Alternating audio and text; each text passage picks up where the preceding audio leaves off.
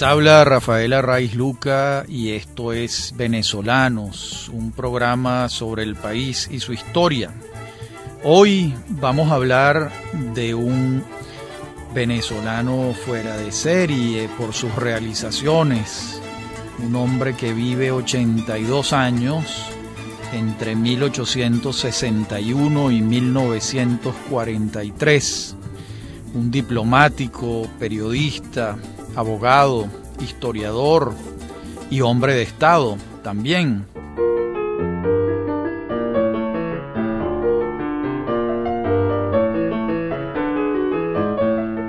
Me estoy refiriendo a José Gil Fortul, uno de los principales positivistas que hubo en Venezuela, que va a nacer en Barquisimeto el 29 de noviembre de 1861. Pero muy pronto su familia y él se mudan a El Tocuyo, de modo que Gil Fortul toda su vida va a considerar a El Tocuyo como su pueblo, que era como él lo llamaba. Y va a morir en Caracas en 1943. Su vida la podemos organizar en varias etapas.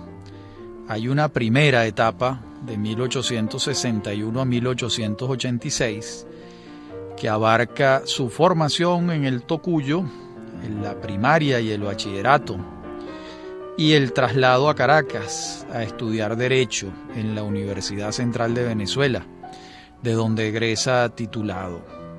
En esta etapa, al igual que Lisandro Alvarado, de quien hicimos un programa antes, la figura legendaria de don Egidio Montesinos, el gran educador tocuyano, director del Colegio La Concordia, va a dejar una huella profunda en la formación del niño y del adolescente Gil Fortul, al igual que lo que ocurrió con Alvarado, que era el compañero de aulas de Gil Fortul. Luego, en Caracas, la influencia más importante que va a recibir Gil Fortul ya estudiando Derecho va a ser la del sabio alemán que se quedó a vivir para siempre en Venezuela, Adolfo Ernst. Gil Fortul asiste a las clases científicas de Ernst sin estar estudiando ciencias, sino derecho.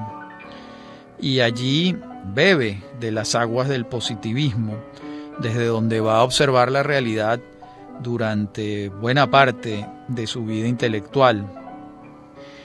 La segunda etapa va a ir de 1886 a 1909. Es la etapa de creación intelectual, cuando escribe y escribe mucho. Toda esta etapa va a ocurrir en Europa. Allá va a desempeñarse como cónsul de Venezuela, en Burdeos, en Liverpool, en París. Es encargado de negocios en la legación de Berlín y también, más cerca de nosotros, es cónsul en Trinidad. En este periodo es en el que se va a casar, va a tener tres hijos y también donde se va a aficionar fervorosamente a los deportes. Es entonces cuando practica la esgrima, todos los días prácticamente, donde practica la equitación con mucha frecuencia y también cuando se aficiona al juego del golf o al deporte del golf, que es un deporte y un juego. En el epistolario con Alvarado hay muchas referencias a la necesidad de practicar deportes, cosa que Alvarado no, no hacía. Pero para Gilfortul se convirtió en una esencia de su psicología la práctica del deporte, así como se le hizo necesario a partir de un momento de su vida usar monóculo para ver bien, en un solo ojo, por eso se llama monóculo, y fumaba pipa. Y su figura de un hombre con monóculo y pipa fue haciéndose popular entre la gente que trabajaba con él en estos destinos diplomáticos y por supuesto cuando regresó a Venezuela. La tercera etapa de su vida, la última, va a ir de 1909 a 1943. Es entonces cuando se va a desempeñar en el poder político, a la sombra del dictador tachirense Juan Vicente Gómez. También va a ser la etapa entre el 35 y el 43, esos ocho años después de la muerte de Gómez, cuando se retire y pase esos últimos años fuera de la visibilidad pública. ¿Qué cargos ocupó Gil Fortul durante la dictadura del general Gómez? Pues muchos. Fue ministro de Instrucción Pública, fue senador, fue presidente del Congreso Nacional y fue presidente de la República también en un periodo de un poco más de un año. También fue director del Nuevo Diario, que era el periódico que le hacía coro a el gomecismo.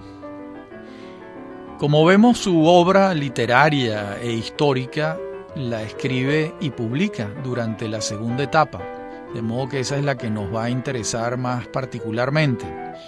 La verdad es que durante el periodo de hombre público fue muy poco o casi nada realmente lo que escribió de importancia. Incluso diríamos más que la última etapa de la historia constitucional de Venezuela, que es su gran obra, que prometía escribirla, nunca la escribió. Se lo devoró la vorágine del trabajo, de la función pública, de las diatribas del poder. Y cuando quiso retomar ese tercer tomo que se prometió y que nunca escribió, ya no tenía fuerzas. Ya la labor de investigación, que es muy exigente, no pudo ser abarcada por él, aunque ya veremos más adelante donde él deja testimonios de que sí avanzó mucho, pero finalmente no la publicó. ¿Qué ha publicado Gil Fortul antes de irse a Europa? Muy poco, pero hay algo que señalar. Hay un, un texto que se llama un canto realmente, dedicado a la obra de Cristóbal Colón, que se titula La obra de Colón y su influencia en los destinos del mundo, 1883. También un poemario sin fecha conocida, La infancia de mi musa.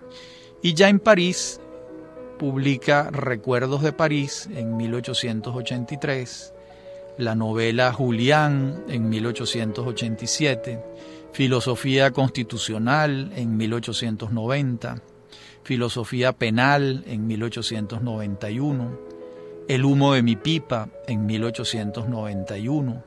Fíjense que aquí ya el positivista está en funciones.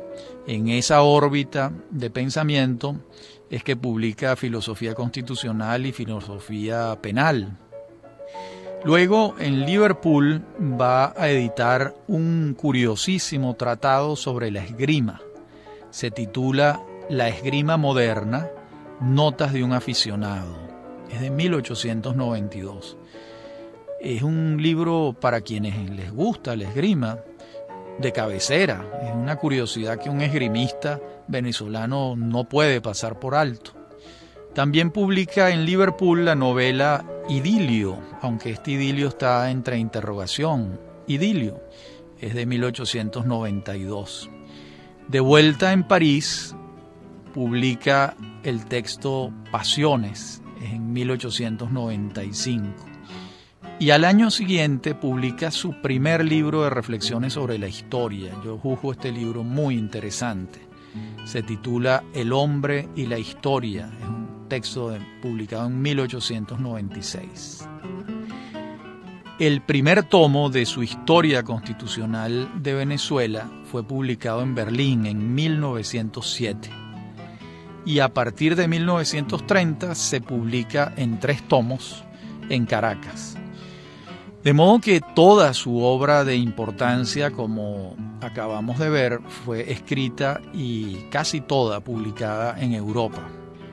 En la tercera etapa de su vida, como dijimos, el ejercicio del poder en Venezuela no le dio sino para redactar discursos, artículos de prensa y algunos temas misceláneos. Los recoge en un libro que se titula Discursos y Palabras de 1915 y también Sinfonía Inacabada y otras variaciones de 1931. Su caso viene a reafirmar lo que ya sabemos, que el servicio diplomático deja tiempo para escribir. Hay muchas pruebas de esto. mientras que el servicio público nacional se adueña de todo el tiempo del funcionario y le impide verdaderamente trabajar, le hace muy difícil trabajar. ¿Qué podemos decir de ese primer libro que nos interesa, El hombre y su historia? Pues que allí trabaja Gil Fortul la interpretación del pasado con un instrumental positivista. Uslar Pietri, que conoció mucho su obra y al personaje también, en su ensayo El despertar positivista, un ensayo que está en Letras y Hombres de Venezuela, dice en qué consistió el positivismo en Venezuela. Afirma Uslar, era una tentativa de limitar la esfera del saber a los hechos, negando la posibilidad de ningún conocimiento que se apartara de ese campo. No querían nada con el qué y el por qué de la metafísica, ni con el para qué de la teología, sino que se encerraban tenazmente en el cómo de los fenómenos perceptibles por los sentidos.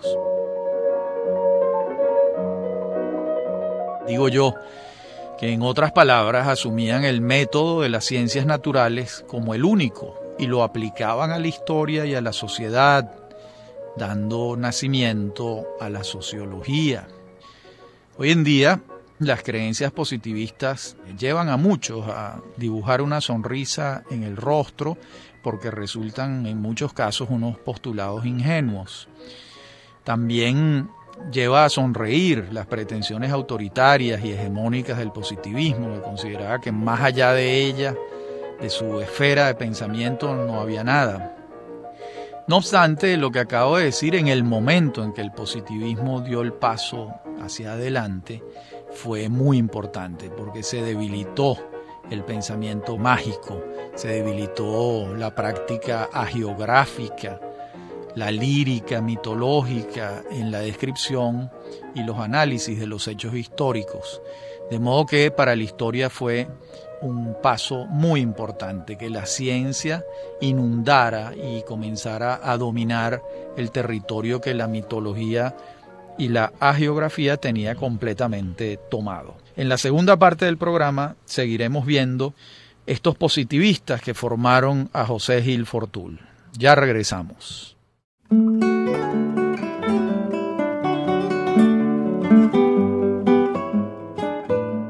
Decíamos en la parte anterior del programa que los positivistas en Venezuela comienzan a nuclearse alrededor de 1862.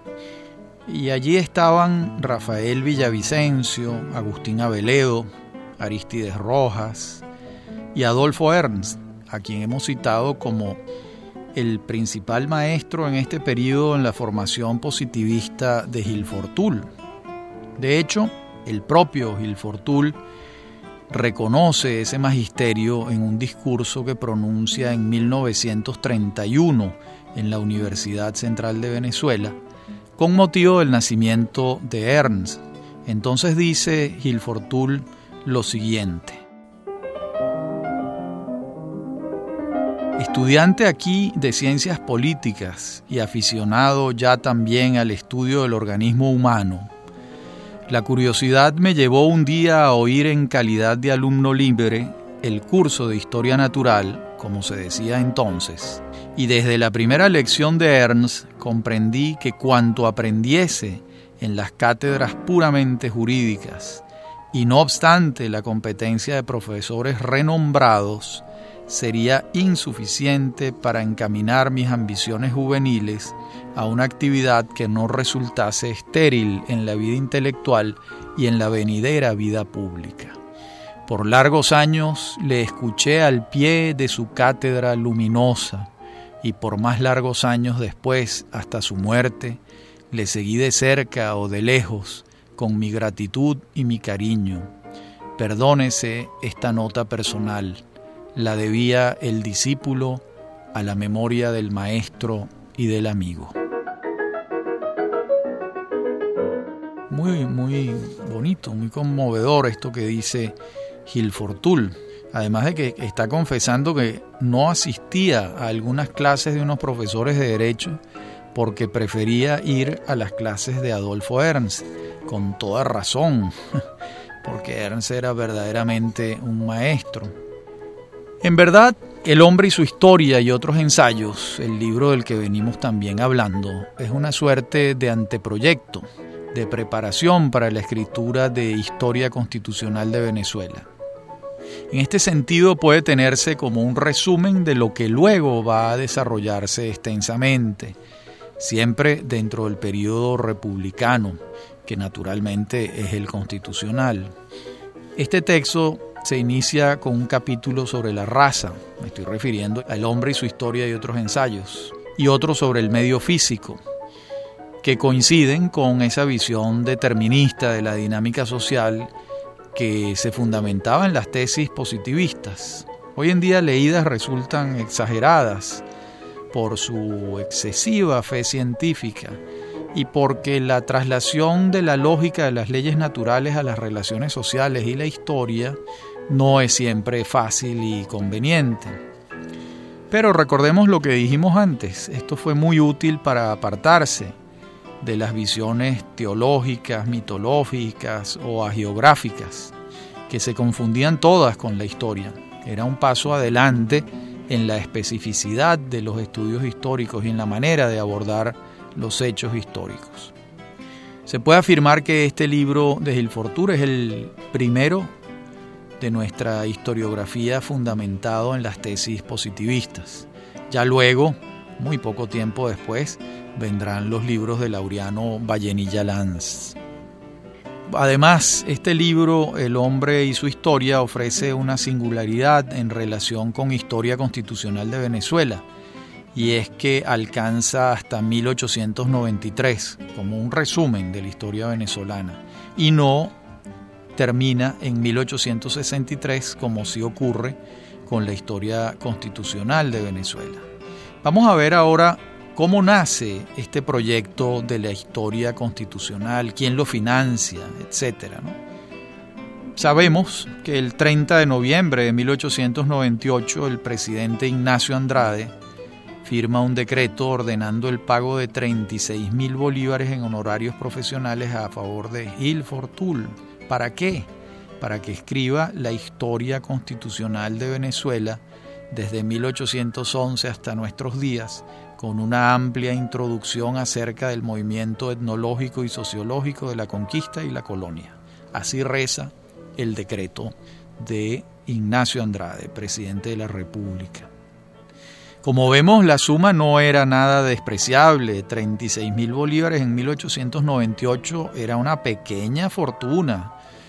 Bastante más de una casa se hubiera podido comprar Gil Fortul con esa suma. Pero también la envergadura del proyecto no es menor. Finalmente él comienza a ver los frutos de su investigación cuando en 1907, nueve años después, se publica en Berlín el primer tomo. El segundo se va a publicar también en Berlín en 1909. Y luego en 1930 se publica por primera vez en Venezuela en la imprenta de los hermanos Parraleón y allí lleva anexos documentales que llevan a la obra a ocupar ahora tres tomos. El propio Gilfortul le explica a Lisandro Alvarado en una carta en qué consiste su proyecto, su ópera magna. Le dice a Alvarado, El primer tomo, que terminaré en estos días, comprende la colonia, la independencia y Colombia. El segundo, según mi plan, la oligarquía conservadora, 30 al 48. La oligarquía liberal, explicaré estos títulos en su tiempo y lugar, del 48 hasta el comienzo de la Guerra Federal, en que vuelve todo a la anarquía, y la Federación hasta 1870. El tercero, que fue el que no escribió o que no publicó, no sabemos, comprenderá la autocracia y los gobiernos últimos, desdeño en lo posible la historia militar y procuro tenazmente descubrir y señalar la evolución social y legislativa.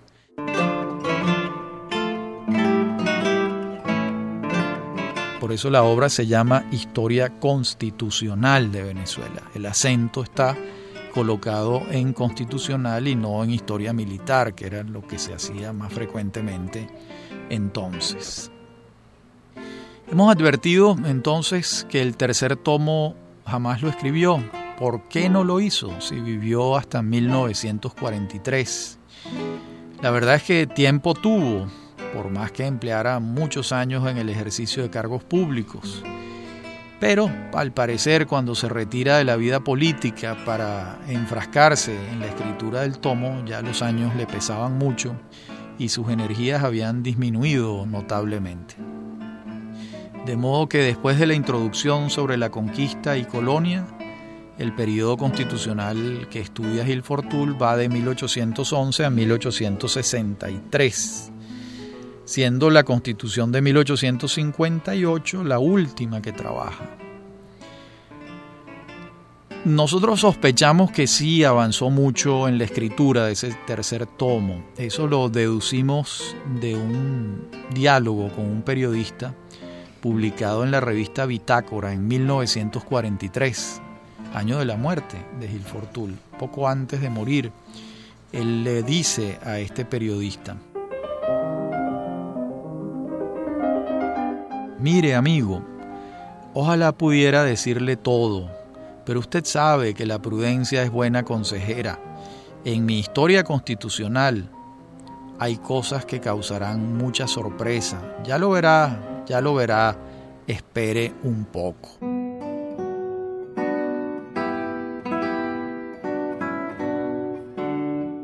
Bueno, pues no lo vimos porque no se publicó.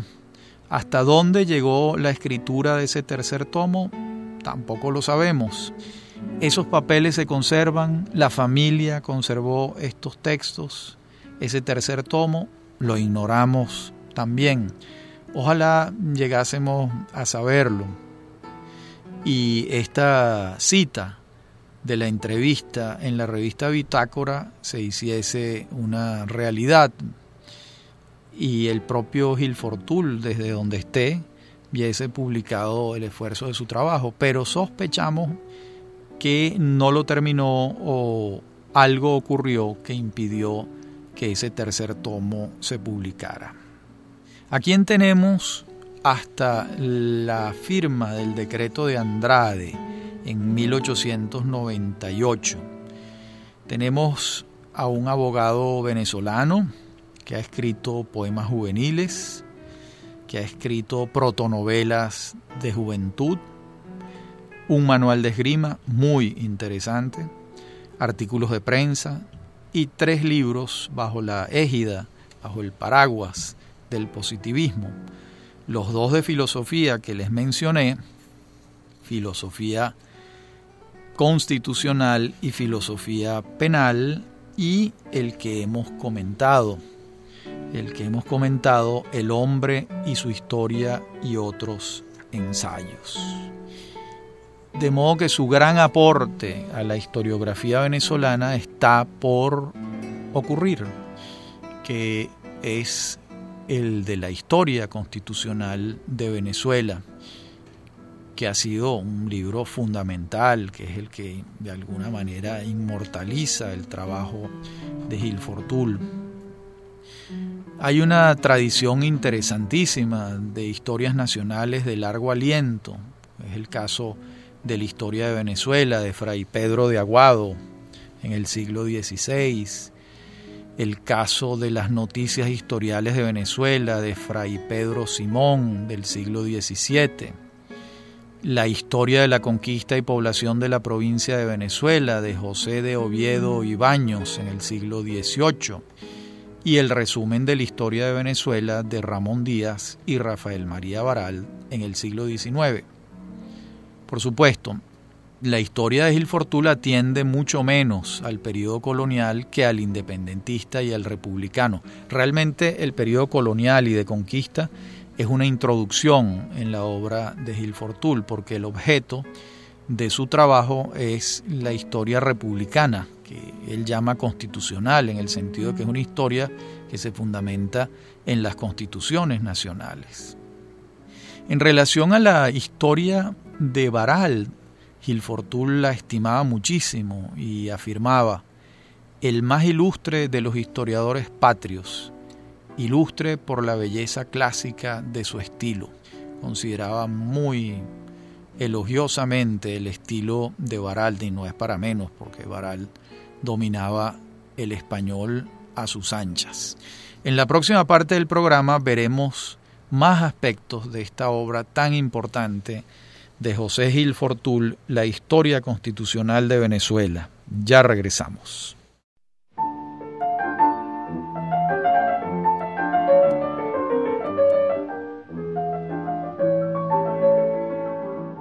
Nos referíamos en la parte anterior del programa a la estructura de la obra de Gil Fortul, Historia Constitucional de Venezuela. Estamos hablando de cinco libros. El primero, La Colonia, el segundo, La Independencia, el tercero, La Gran Colombia, el cuarto, Reconstitución de la República, la oligarquía conservadora, y el quinto la oligarquía liberal. Hasta ahí llegó. Como vemos, Gilfortul se hace eco de una denominación inexistente en términos oficiales. Me refiero a la denominación Gran Colombia. Eso jamás existió en los papeles oficiales. Y además acuña dos denominaciones que no estaban al uso para entonces, oligarquía conservadora y oligarquía liberal para referirse a los gobiernos presididos por el Partido Conservador y por el Partido Liberal, los partidos históricos del siglo XIX. Los documentos oficiales emanados del Congreso de Angostura en 1819, creando la República de Colombia, no aluden a esta denominación Gran Colombia en ningún momento hay un documento oficial que mencione así a la República. Bolívar siempre se refirió a los colombianos, lo que incluía a los venezolanos y a los quiteños, porque la denominación Ecuador es posterior. No obstante, la denominación Gran Colombia se hizo común hasta nuestros días, donde se insiste en ella por razones prácticas. Se alude al periodo que va de 1819 a 1830. Cuando hablamos de la Gran Colombia sabemos que estamos hablando de ese periodo, no de otro.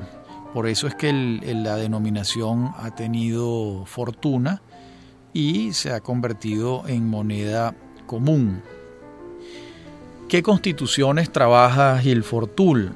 La de 1811, 1819, 1821, que es la de Cúcuta, la de 1830, que es la de Valencia, la de 1857, que es la malhadada de José Tadeo Monagas, y la de 1858, que es la de Julián Castro y el Partido Conservador. No alcanza a trabajar la federación y de hecho no trabaja la constitución de 1864. De modo que él revisa la constitución de Rocio, que es la del 11, la de Bolívar, que es la del 19, la cucuteña en el 21, la valenciana paecista, por la égida de Páez en 1830, la de Monagas del 57 y la de Julián Castro en el 58. Con esta constitución, por cierto, esta última, es que se elige a Manuel Felipe de Tobar como presidente de la República. Va a ser el primer presidente escogido por voto directo. Sin embargo, por más que esta historia de Gilfortul aluda específicamente a las constituciones, no es exacto decir que es una exégesis jurídica de las constituciones. Esa no es la columna vertebral del libro siendo Gil abogado, pero eso no es el interés central de él. Lo que ocurre es que las constituciones le permiten estructurar también el discurso. En verdad, la historia de Gil Fortul, mm, la novedad que trae ciertamente es que se aparta de lo militar y coloca el acento en lo civil. Se esmera en ubicar los hechos civiles y trabaja muy poco o casi nada los temas militares, las batallas, etcétera, todo, todo el, episodio guerrero que para el momento en que está escribiendo Gil Fortul ya se había abundado sobre ese tema hasta la saciedad, pues, como todos sabemos. En ese sentido, podemos afirmar que Gil Fortul alcanza su cometido porque logra una historia verdaderamente civil, con énfasis en lo civil. Él en los prólogos de 1909 y de 1930, me refiero a las ediciones de esos años, establece los linderos de su tarea. Entonces va a afirmar Gil Fortul. Yo buscaré inspiración en otras fuentes y caminaré por otra senda. Me fijaré más en las obras de la inteligencia y en los trabajos de la paz en medio de, los innumerables combates hubo siempre hombres que pensasen, escribiesen, hablasen y legislasen. Y una parte del pueblo cultivó los campos, abrió caminos, transportó y exportó productos, conservó, en suma, los elementos constitutivos de la patria. Está colocándolo como contraste, mientras hay una parte de la patria en, las tareas destructoras de la guerra, terribles de la guerra, hay otra parte de la patria que está esmerada en sus tareas, en sus trabajos productivos, constructivos, hermosos. Luego, en el prólogo de 1930, da otra vuelta de tuerca sobre el mismo tema y señala lo siguiente. La República Venezolana nació en el cerebro de sus próceres criollos. La propaganda europea y panamericana de Miranda, el programa de la rebelión de Guali España y sus compañeros de prisión, en el destierro y en la horca, la diplomacia revolucionaria de 1808 a 1810, las teorías constitucionales del Congreso de 1811, significan mucho más que las guerras posteriores, como que en todas aquellas ideas estaban ya el alma y el impulso de las sucesivas batallas y victorias.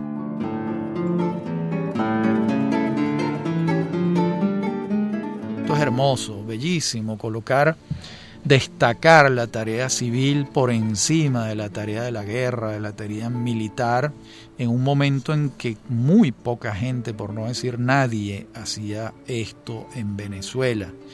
Ya hoy en día la situación es diferente, hay muchas versiones civiles de la historia de Venezuela, pero en este sentido Gil Fortul va a ser un adalid, uno de los primeros en que, que se esmera en este aspecto. Como vemos, nuestro autor se aparta enfáticamente de la historiografía militarista y escoge un derrotero que lo distingue señaladamente, como venimos diciendo, busca las trazas de civilidad en medio del fragor de las innumerables batallas. La exaltación de la heroicidad guerrera, como hemos dicho, abundaba para entonces, mientras el análisis de la faena civil escaseaba.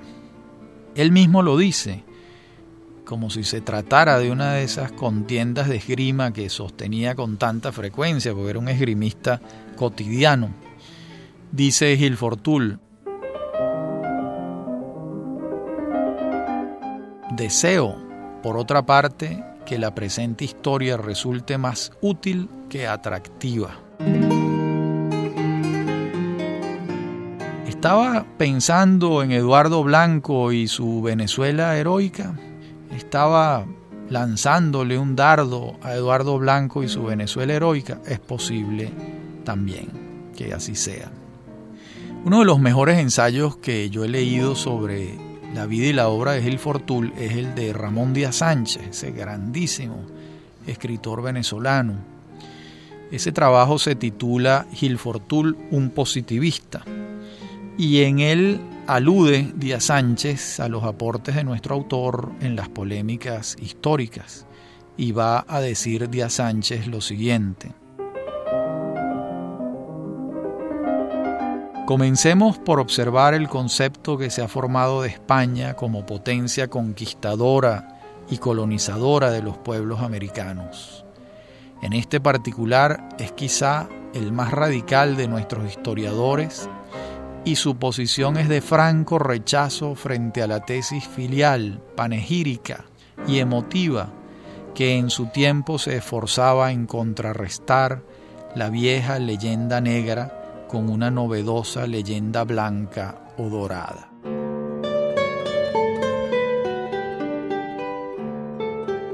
¿A qué se refiere? Que ciertamente en su tiempo hubo un esfuerzo por la leyenda dorada, que era contraria a la leyenda negra. ¿A qué me refiero? La leyenda dorada atenuaba, morigeraba, dulcificaba el periodo colonial español como que si hubiese sido miel sobre hojuelas. Y la leyenda negra lo satanizaba en extremo. Y realmente la verdad más bien está en un punto medio, ecuánime, en relación con las versiones que se tienen del periodo colonial español en América y en particular en Venezuela. De modo que en este particular Gil Fortul blandía su florete de esgrimista frente a la leyenda dorada y sin proponérselo o proponiéndosele abonaba el terreno de la leyenda contraria. Aunque no demasiado, porque a Gil Fortul lo dominaba la ecuanimidad, esto hay que decirlo. Por más que era partidario, también sabía ser ecuánime pero él le salía al paso a lo que consideraba un desafuero, es decir, ver en el proceso sangriento de la conquista una cruzada pacífica de evangelización, exclusivamente. ¿Hubo una cruzada de evangelización? La hubo. ¿Fue la única? Por supuesto que no, también fue sangrienta. Eso es un poco lo, por lo que él estaba abogando, porque no se viese solo un aspecto de la colonización, sino porque se viese en su conjunto. Dice Díaz Sánchez en ese ensayo que el estilo de escritura de Gil Fortul le va a recordar el de Ernest Renan, el gran pensador francés. Pero yo por mi parte la verdad es que no, no lo advierto. Me parece una agudeza de Díaz Sánchez, pero yo no advierto eso en, en Gil Fortul. En todo caso, también Díaz Sánchez va a advertir en Gil Fortul una visión un tanto aristocratizante del mundo y de la vida, que la emparenta, dice Díaz Sánchez, con la visión que tenía Bolívar, claro, matizándola un poco.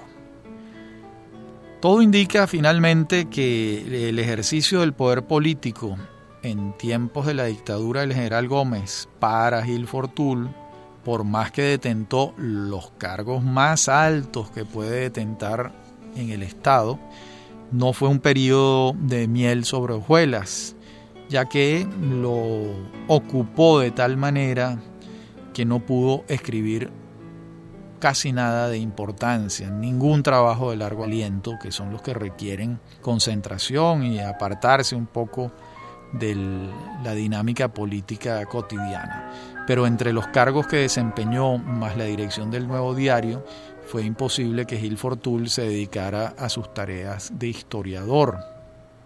En la última parte del programa vamos a ver cómo fueron sus últimos años, qué ocurre con Gil Fortul una vez que muere el general Gómez y cuáles son los juicios de muchos de sus biógrafos.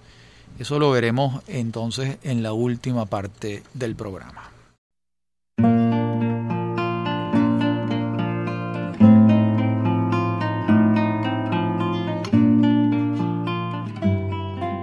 Decíamos en la parte anterior del programa que vamos a revisar en esta última los últimos años de la vida de Gil Fortul y contamos con el trabajo de su biógrafa, la historiadora Lucía Rainero, cuya biografía se consigue en la Biblioteca Biográfica Venezolana, publicada por el Nacional y el Banco del Caribe. Allí Lucía señala algo en relación con las arcas, con la cuenta bancaria de Gilfortul, que estaba seca, en números muy, muy bajos. Y eso lleva a Gilfortul a escribirle una carta al general Gómez, una carta penosa, pero ahí está. Y la biógrafa cita la carta y yo se las voy a citar para que entendamos un poco cómo eran este tipo de relaciones entre los funcionarios y el dictador. Le dice Gilfortul al general Gómez. Yo soy quizás el único de sus viejos amigos que carece todavía de un techo propio, y como usted sabe que no quiero ausentarme más para vivir en el extranjero, me colmaría usted de felicidad facilitándome en cualquier forma los medios para comprar esa casa. Usted como amigo generoso siempre me ha ayudado y no debo vacilar hoy en escribirle esta carta.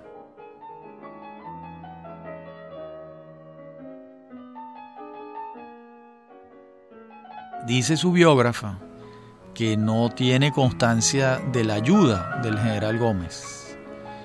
Pero lo que sí es cierto, de lo que sí hay constancia, es que en 1935, cuando muere el general Gómez y el pueblo saquea las casas de los gomecistas y el general López Contreras se queda de brazos cruzados sin impedir el saqueo de esas casas, una de las casas que se saquea en el Caracas Country Club va a ser la de José Gil Fortul. ¿Era una casa alquilada o propia? No lo sabemos, nosotros no lo sabemos y la biógrafa Rainero tampoco. En todo caso, consignamos la especie porque nos señala, ¿verdad?, esa relación fuera de toda lógica y que tenían los funcionarios de Gómez con el dictador. El caso de Gil Fortul es el de un intelectual muy bien dotado para su tiempo, que, al igual que muchos otros, se aviene con un gobernante dictatorial.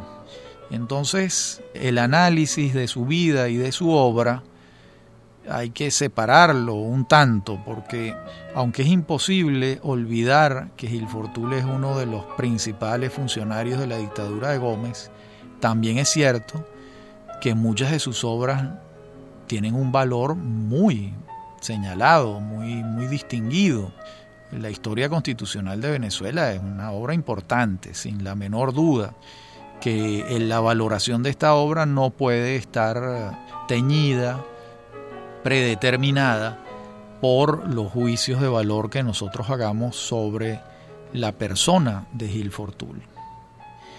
En torno a la personalidad de Gil Fortul se ha ido tejiendo una especie de leyenda. Sobre esa leyenda, por cierto, no han contribuido sus tres biógrafos anteriores a Rainero y Rainero tampoco. Esos biógrafos van a ser Juan Pensini Hernández y Tomás Polanco Alcántara y Rainero, Lucía Rainero. ¿A qué no han contribuido? A la leyenda del mal humor, del pésimo humor de Gilfortul. Ellos no refrendan esa leyenda, pero los pasillos del, del nuevo diario, la gente que lo conoció, que trabajó con él, decía que las ráfagas de mal humor eran intempestivas, que tenía un humor de perros, como se dice coloquialmente, que le llevaba incluso a destruir los objetos que lo rodeaban cuando algo lo contrariaba, volaban los ceniceros, los, los pipotes de basura. Bueno, los biógrafos no lo señalan, pero la leyenda caraqueña sí. También la leyenda caraqueña dice que era enamoradizo hasta el delirio. Y también dice la leyenda caraqueña que lograba ser correspondido con mucha frecuencia.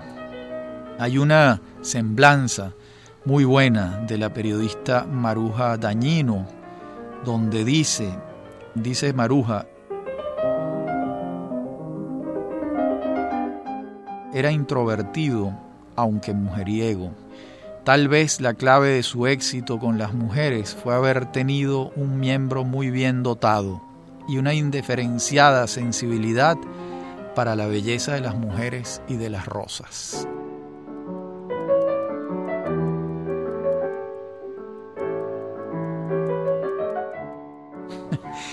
Muy particular la observación de Dañino. ¿De dónde la saca? De la investigación que hizo para esa semblanza entrevistas con gente que lo conoció y eso también formaba parte de la leyenda en Caracas, esa dotación particular del doctor Hilfortul.